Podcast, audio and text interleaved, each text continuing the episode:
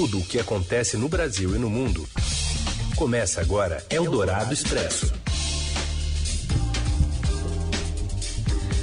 Olá, seja bem-vindo, bem-vinda. Está começando aqui uma nova edição do Eldorado Expresso, reunindo as notícias importantes desta sexta-feira na hora do seu almoço. E primeiro aqui a gente acompanha você, está com você pelo rádio na FM 107,3 da Eldorado, na cobertura especial de vários assuntos, em especial a pandemia do coronavírus. Eu sou a Carolina Ercolim, comigo Raíssen Abac, juntos, né, e cada um na sua casa. E a gente segue atualizando as informações e destaques desta sexta, dia 22 de maio.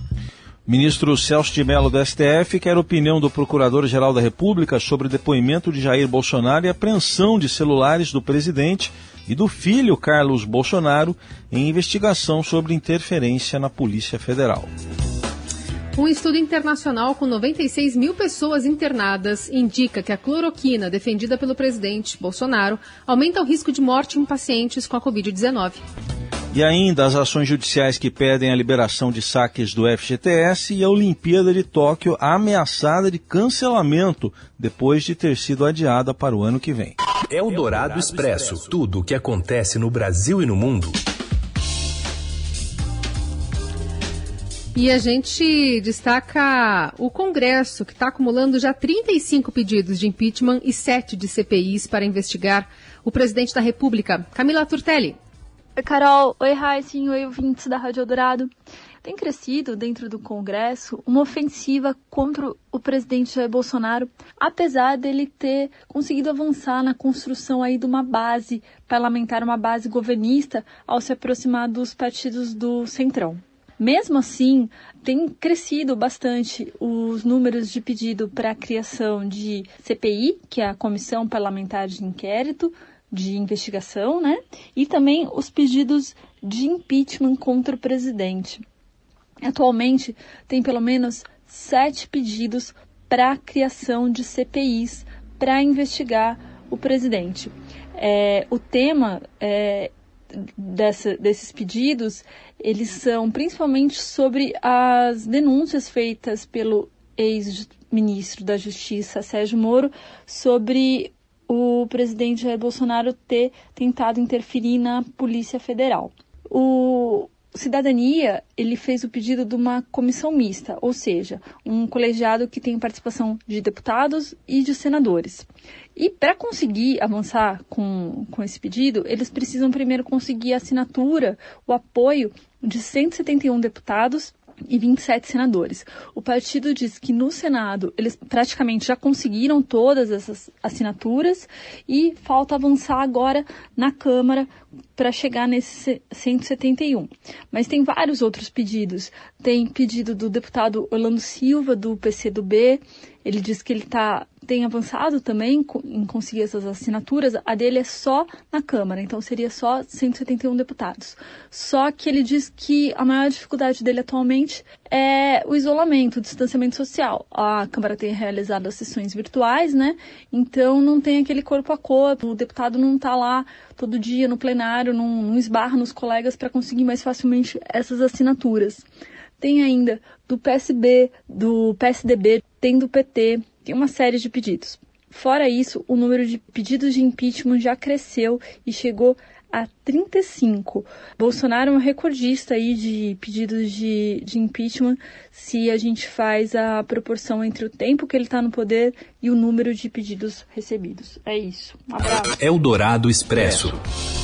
O ministro Celso de Mello, do Supremo Tribunal Federal, enviou à Procuradoria-Geral da República três notícias crime apresentadas por políticos e partidos de oposição sobre suposta interferência do presidente Jair Bolsonaro na Polícia Federal. Os pedidos foram feitos pelo deputado federal, pela deputada federal Gleisi Hoffmann, pelo governador da Bahia, Rui Costa, os dois do PT, e também pelas bancadas do PDT, PSB e do PV. Entre as medidas solicitadas nos requerimentos encaminhadas para avaliação do Ministério Público Federal estão o depoimento do presidente e a busca e apreensão do celular dele e também do filho, Carlos Bolsonaro, para a perícia. Celso de Mello também deve decidir até às 5 da tarde de hoje se libera ou se mantém em sigilo o conteúdo do vídeo da reunião ministerial do dia 22 de abril. A gravação é apontada pelo ex-ministro da Justiça Sérgio Moro como uma das provas das acusações que ele faz contra o presidente Jair Bolsonaro por suposta tentativa de interferência na Polícia Federal. A Advocacia Geral da União e a Procuradoria-Geral da República pediram a divulgação parcial do vídeo, enquanto a defesa de Moro quer a derrubada total do sigilo.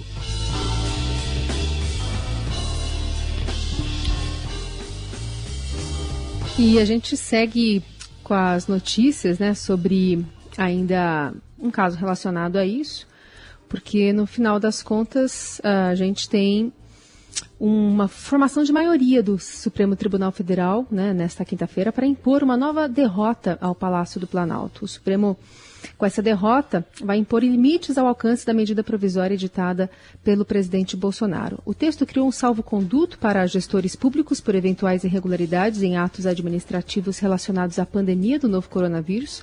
Os ministros também acompanharam o entendimento do relator, ministro Luiz Roberto Barroso, e enquadraram como erros grosseiros que podem ser punidos medidas que contrariem critérios científicos e técnicos.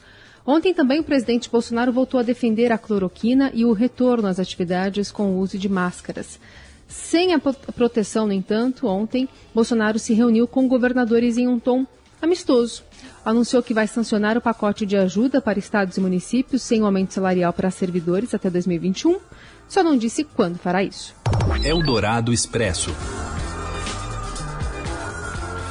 Quase um mês depois de pedir demissão do cargo de ministro da Justiça e Segurança Pública, Sérgio Moro afirmou a uma revista norte-americana, a revista Time, que não tinha a intenção de prejudicar o Planalto com sua saída e que não entrou no governo para seguir um mestre. Frase dele: Entrei para servir ao país, à lei, disse o ex-juiz.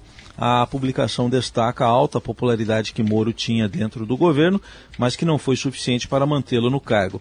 Ao anunciar o pedido de demissão na manhã de 24 de abril, Moro saiu atirando contra Jair Bolsonaro, disse que o presidente, desde o ano passado, tentava interferir na autonomia da Polícia Federal. Moro desconversa sobre a possibilidade de ser candidato nas próximas eleições, dizendo que essa não é a preocupação do momento. Eldorado Expresso. O estoque para a produção de cloroquina diminuiu com a pandemia. E quem conta para a gente essa história é o repórter Matheus Vargas. Boa tarde, Carol e Heisen. O estoque de insumos farmacêuticos usados para a produção de medicamentos à base de cloroquina e hidroxicloroquina caiu em meio à pandemia da Covid-19. Mesmo sem eficácia comprovada contra o vírus, as drogas passaram a ser recomendadas de forma ampla a pacientes da doença pelo Ministério da Saúde após pressão do presidente Jair Bolsonaro. Segundo a Anvisa informou ao Ministério da Economia, eram cerca de 8,9 milhões de comprimidos dessas drogas estocadas em abril. No informe enviado neste mês, em maio, são cerca de 11,6 milhões de unidades.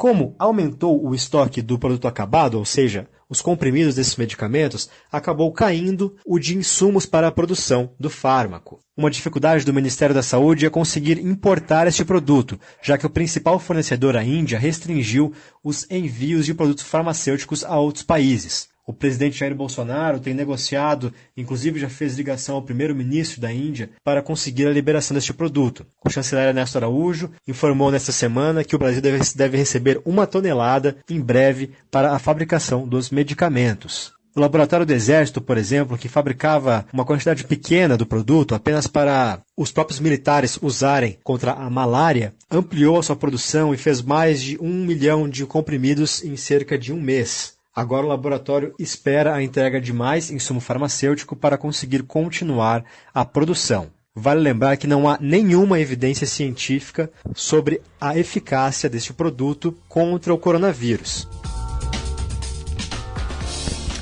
E hoje, Antônio Carlos Campos Carvalho, responsável pela incorporação de medicamentos no SUS, pediu demissão por não concordar com a nova orientação sobre cloroquina, né, assinada pelo governo. A exoneração a pedido consta no Diário Oficial de hoje. Carvalho, que ficou no cargo por 18 dias, havia declarado a outros veículos de imprensa que não era, com, aliás, que era contra o novo protocolo para o uso de cloroquina em pacientes com primeiros sintomas de Covid-19. Eldorado Expresso.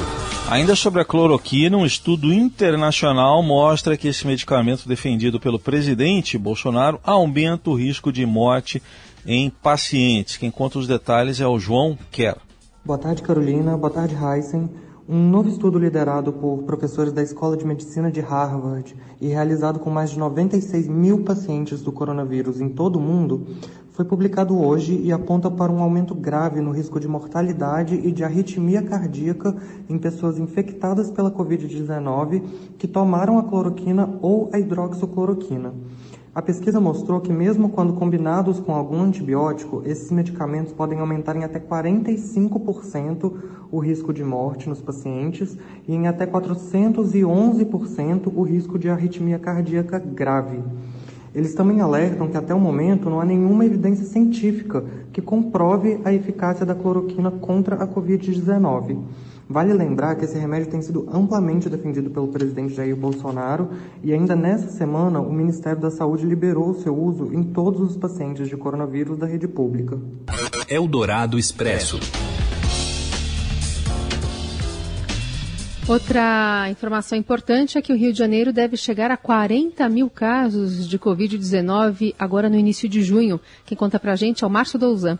Olá, Carol, olá, Heisen, olá a todos. Epicentro olá. da doença no estado do Rio de Janeiro, a capital fluminense chegou é, nessa quinta-feira a quase 19 mil casos confirmados da doença e a estimativa é que esse número dobre nos próximos 10 dias.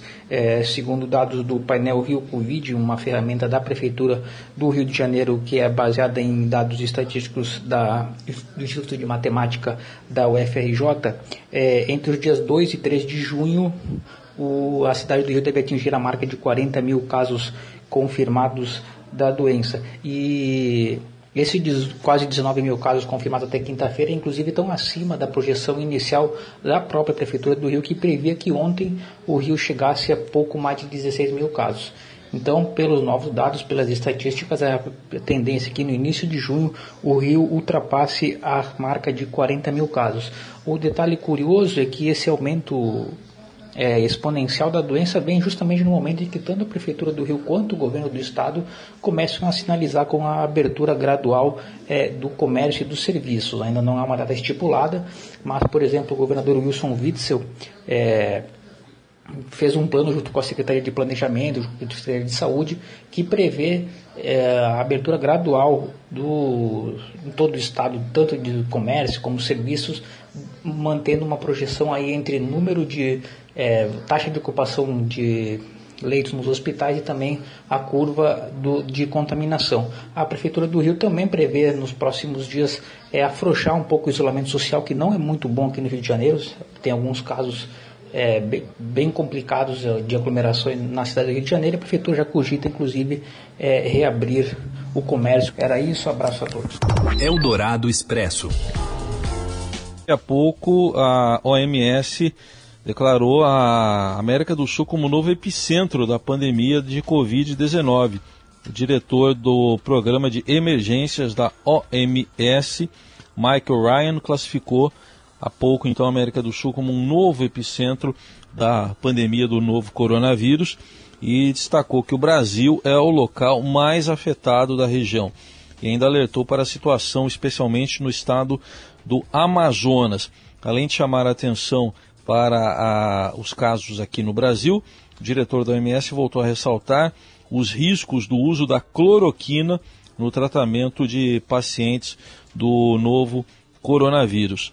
É, declarou que o governo aprovou, segundo aí o Michael Ryan, o governo brasileiro aprovou o uso da cloroquina para uma forma mais abrangente, mas não de acordo com as revisões sistemáticas da OMS, as evidências clínicas não apoiam o uso para tratamento da Covid-19, não antes que tenhamos resultados dos estudos em andamento, declarou agora há pouco o diretor da OMS.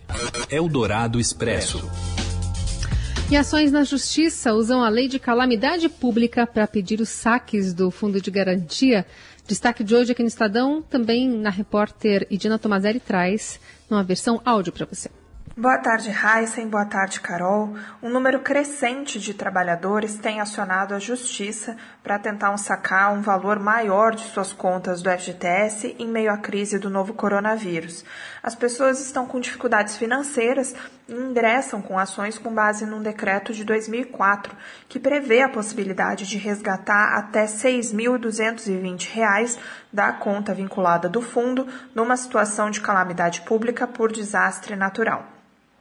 Bom, o Congresso Nacional já reconheceu que o país está em calamidade pública devido ao coronavírus. E aí os juízes estão concedendo autorização imediata de saque, alegando a necessidade de se fazer uma interpretação extensiva que contemple a situação atual. Só que esses R$ 6.220 são praticamente seis vezes o que o governo autorizou de saque do FGTS, que é o valor de até R$ 1.045, que foi calculado justamente levando em conta a sustentabilidade do fundo. Essa chuva de ações judiciais acendeu o alerta na área econômica para o risco de o fundo é, sofrer algum colapso e uma eventual necessidade de aporte de recursos pelo Tesouro Nacional, caso haja uma multiplicação de decisões favoráveis às liberações. Para se ter uma ideia, se todos os trabalhadores puderem sacar até os R$ 6.220, as retiradas do FGTS poderiam chegar a 143 bilhões de reais, um valor que supera o dinheiro que tem hoje fisicamente no fundo. A maior parte do dinheiro dos trabalhadores foi emprestada para empresas da área de saneamento, mobilidade ou até para os próprios trabalhadores adquirirem a casa própria. Então, fisicamente, o dinheiro não está lá. E é esse o argumento do governo contra um saque amplo e generalizado do FGTS, mesmo nessa crise. Pelos cálculos da área econômica, a União poderia ter que colocar mais de 30 bilhões de reais no fundo de garantia para honrar todos os compromissos, já que o Tesouro é o fiador. Se falta dinheiro, é ele quem completa esses recursos. O diretor do Departamento de Gestão e Fundos do Ministério da Economia, Gustavo Tillman, diz que é muito difícil para o governo fazer pagamentos em um valor maior que os R$ 1.045 que já estão acordados. Segundo ele, o FGTS está no limite. Lembrando que o dinheiro do fundo é usado para fomentar investimentos em habitação, saneamento e infraestrutura urbana. Eldorado Expresso. E depois do adiamento, depois do apito e do adiamento. Toma esse apito aí. Tomei o apito aqui. É, depois do, do apito e do adiamento dos Jogos Olímpicos deste ano, 2020 para 2021, agora o Comitê Olímpico Internacional já admite até cancelar a Olimpíada de, de Tóquio se o coronavírus não estiver controlado em 2021. O Robson Morelli conta os detalhes. Olá, amigos! Hoje eu quero falar sobre os Jogos Olímpicos de Tóquio. Pela primeira vez, o presidente do COI, Comitê Olímpico Internacional, admitiu com todas as letras que se a pandemia do novo coronavírus não for controlada, os jogos poderão ser cancelados, definitivamente cancelados. Isso aconteceu apenas três vezes na história dos Jogos Olímpicos, durante a Primeira e a Segunda é, Guerras Mundiais. E, e dessa vez a decisão é tomada, é ventilada pelo Comitê Olímpico Internacional e também pelo Comitê Organizador de Tóquio. Não há para eles como mudar novamente a data. Por quê? Porque existe é, uma máquina trabalhando por trás dos Jogos Olímpicos. Thomas Bach falou de 3 mil a 5 mil funcionários. Não tem como ter essa gente trabalhando por mais uma temporada e outra e outra. É impossível manter isso, é muito dinheiro envolvido. O próprio COI admitiu que são 4 bilhões de reais é, por temporada para sustentar tudo isso. E o Thomas Bach também disse que não tem como mudar as datas das competições, das confederações, mudar a vida dos atletas, confinar os atletas na Vila Olímpica sem poder sair em isolamento total. Então, se a doença não for controlada até o ano que vem, os Jogos Olímpicos serão cancelados. E aí, o Comitê Olímpico Internacional começa a olhar para Paris para os próximos jogos lá na França. Então é essa a notícia é, de, de ontem, né? É uma notícia importante. Pela primeira vez o COI admite essa possibilidade. O Comitê é, é, japonês já havia comentado isso, é, já havia falado nesse tom e agora o COI compra a ideia e agora é esperar, né? Esperar. Lembrando que os Jogos Olímpicos estavam marcados para julho e agosto deste ano e agora foram remarcados para a mesma época, julho e agosto do ano que vem. É isso, gente. Falei, um abraço a todos, valeu. Eldorado Expresso. O melhor lugar do mundo é dentro de um abraço. Pro mais velho. Tá esperto aí, Heisen? Tô aqui, sempre ligado, mas não tem nenhum apito agora não, né? Mas hoje é o... Sabe que hoje é o dia do abraço, né? Tô sabendo.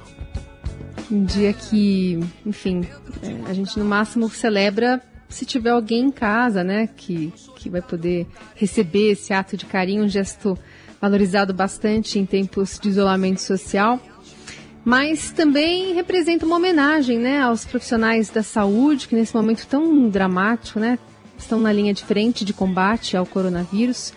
Até em abril, o Estadão lançou uma campanha, o Abraço na Saúde, uma ação multiplataforma para estimular a sociedade a dar apoio a médicos, enfermeiros, equipes de apoio e demais trabalhadores da área médica. E nesta sexta, então, dia do abraço, essa campanha virtual segue e reúne já milhares de homenagens nas redes sociais com essa hashtag, o Abraço na Saúde. Só no Twitter são mais de 4 mil mensagens, fotos, vídeos enviados por amigos, familiares e até mesmo os profissionais da saúde. Quem quiser ainda dá para participar dessa série de depoimentos, de agradecimentos e também conferir o que já foi postado. É só usar a hashtag Abraço na Saúde nas redes sociais. E lembrando que o Dia do Abraço é comemorado internacionalmente em 22 de maio. Começou pela iniciativa de um homem australiano lá em 2004 e que criou a campanha Free Hugs Campaign, é, onde distribuía gratuitamente abraços pelas ruas de Sydney. Sabe, Carol, que acho que na última vez que eu fui a um parque aqui perto de casa, né, que depois da pandemia hum. não, não deu mais, tinha lá gente lá com essa promoção, cartaz ali, abraço de, gra de graça, eram, eram pessoas aí de uma igreja, né, uma igreja evangélica, oferecendo abraços. Campanha que deve voltar, né, é, ou deve, deve demorar a voltar, né, a ser... É, reativada aí por conta dessa mudança de comportamento, desse novo normal, né? Quando acabar essa pandemia, muita coisa vai mudar na nossa relação com as outras pessoas. Mas por enquanto a gente deixa para você um forte abraço e segunda-feira que vem a gente está de volta aqui no Eldorado Expresso. Um bom fim de semana. Valeu, abraços radiofônicos virtuais. Tchau, bom fim de semana. Até.